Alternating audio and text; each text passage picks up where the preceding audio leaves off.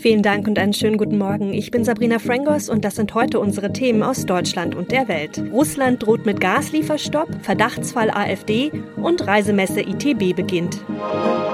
Wegen der schweren Spannungen mit Russland sucht die EU ja neue Wege, um möglichst schnell unabhängig von russischem Gas zu werden. Dafür will die Brüsseler EU-Kommission heute einen Plan mit möglichen Maßnahmen vorlegen.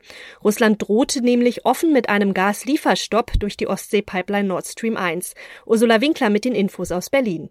Heizen, Sprit, Strom, die Energiepreise explodieren und der Ukraine-Krieg wird sie wohl weiter in die Höhe treiben. Denn Russland ist ein wichtiger Energielieferant. Mehr als die Hälfte des in Deutschland verbrauchten Erdgases kommt von dort, ebenso rund die Hälfte der Kohle für den Strom. Die Ukraine fordert vom Westen einen Boykott russischer Exporte. Politiker hierzulande wünschen sich auch mehr Unabhängigkeit von Russland. Die fast fertige Gasleitung Nord Stream 2 hat die Bundesregierung vor zwei Wochen gestoppt. Als Reaktion darauf und auf weitere weitere Sanktionen droht Russland nun damit, Nord Stream 1 zuzudrehen. Wir blicken in die Ukraine. Russland und die Ukraine haben ja nach ihrer dritten Verhandlungsrunde die Absicht zur Schaffung humanitärer Korridore in den umkämpften Gebieten bekräftigt. Heute soll es dann einen weiteren Anlauf geben. Andreas Stein ist in der Ukraine und weiß mehr. Wie sieht es denn aktuell aus? Also wie schlimm ist die Lage?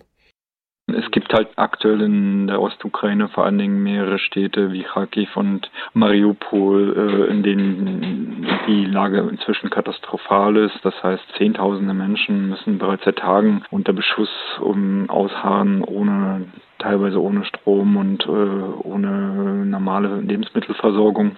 Äh, Mariupol ist bereits seit längerem von den normalen Zugverbindungen abgeschnitten. Das heißt, äh, die einzige Möglichkeit für Menschen, die Stadt verlassen zu können, sind die erhofften Fluchtkorridore.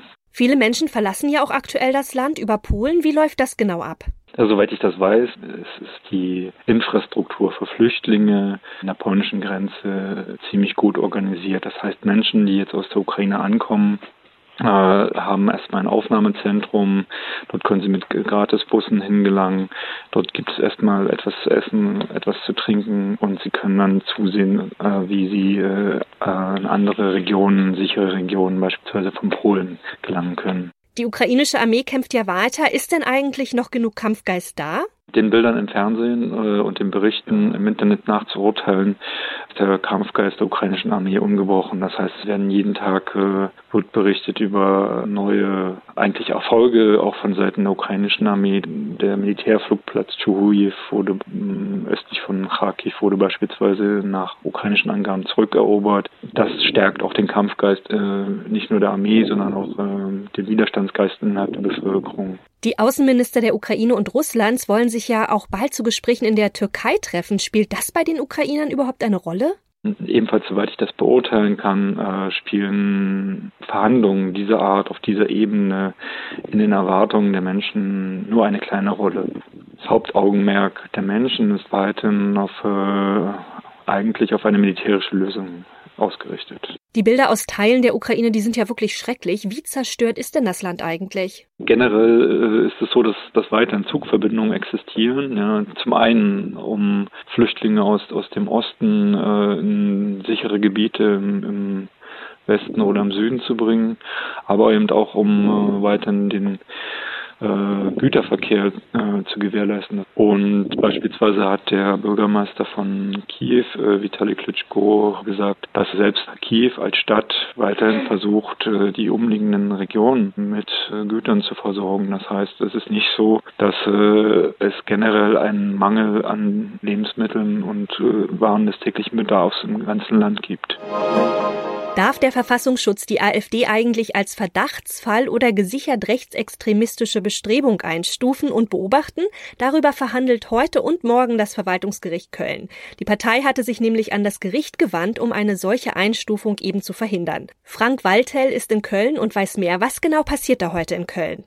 Ja, es ist eine mündliche Anhörung. Beide Seiten werden also nochmal befragt. Konkret wird es da um die Frage gehen, ob das äh, Bundesamt für Verfassungsschutz genug in der Hand hat, um eben die AfD zu beobachten mit allen zur Verfügung stehenden nachrichtendienstlichen Mitteln. Ob also die Kölner Richter Hinweise für eine verfassungsfeindliche Haltung der AfD oder Teilen davon gefunden haben, sagt Gerichtssprecher Christoph Schulte-Bunnert. Und ob damit der Bundesverfassungsschutz die Partei weitergehend beobachten darf. Ja, und das dann eben mit allen drum und dran, angezapfte Telefone, Mails mitlesen, V-Leute einschleusen.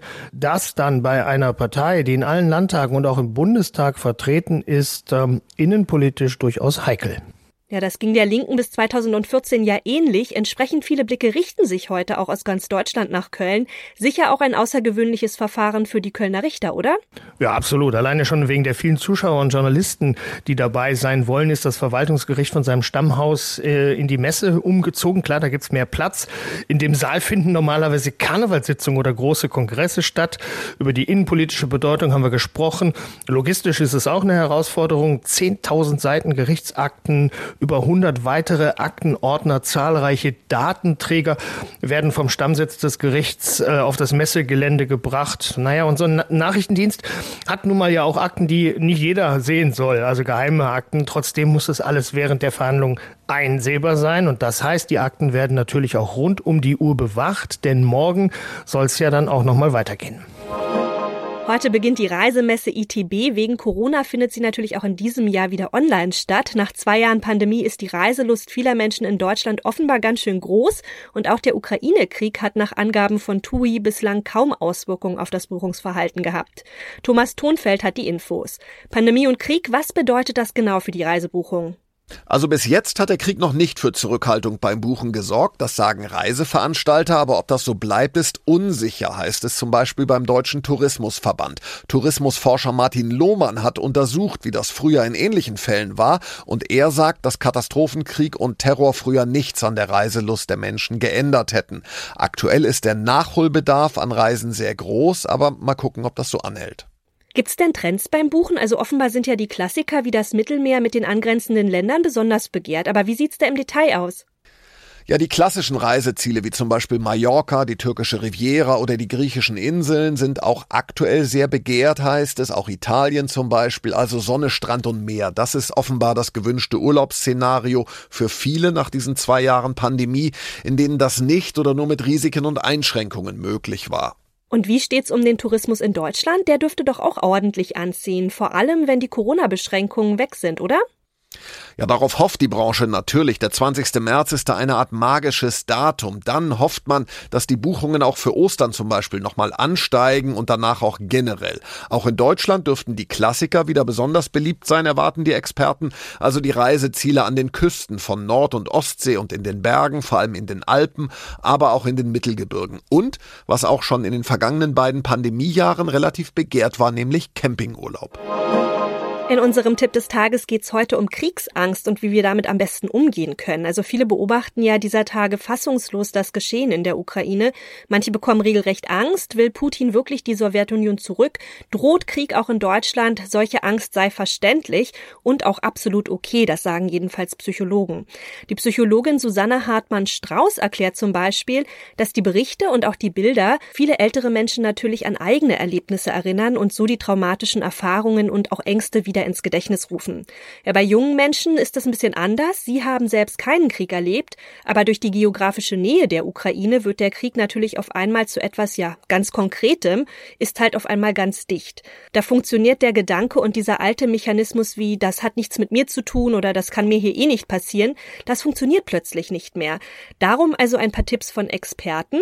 Erstens, damit die Angst nicht die ganze Zeit im Kopf rumschwirrt und den Körper in so eine Art Daueralarmbereitschaft versetzt, kann es es recht hilfreich sein, sich ein Zeitfenster zum Grübeln und auch zum Nachdenken zu setzen. Auch Ablenkung ist gut, also etwas, was die ganze volle Aufmerksamkeit fordert.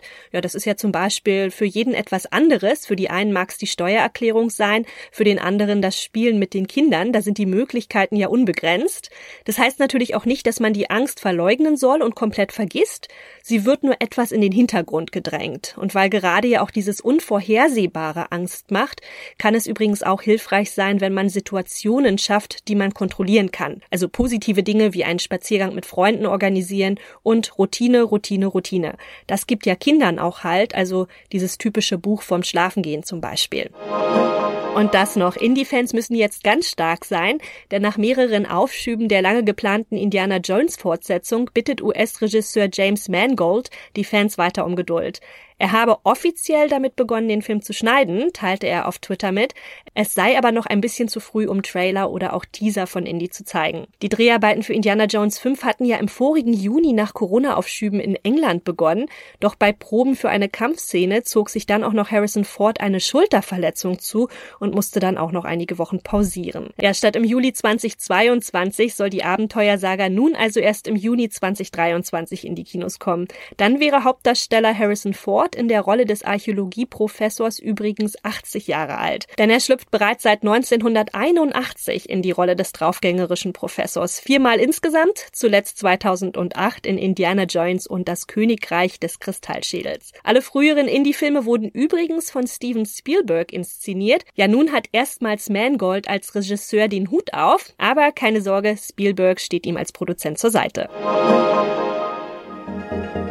Das war's von mir. Ich bin Sabrina Frangos und ich wünsche Ihnen noch einen schönen Tag. Bis morgen.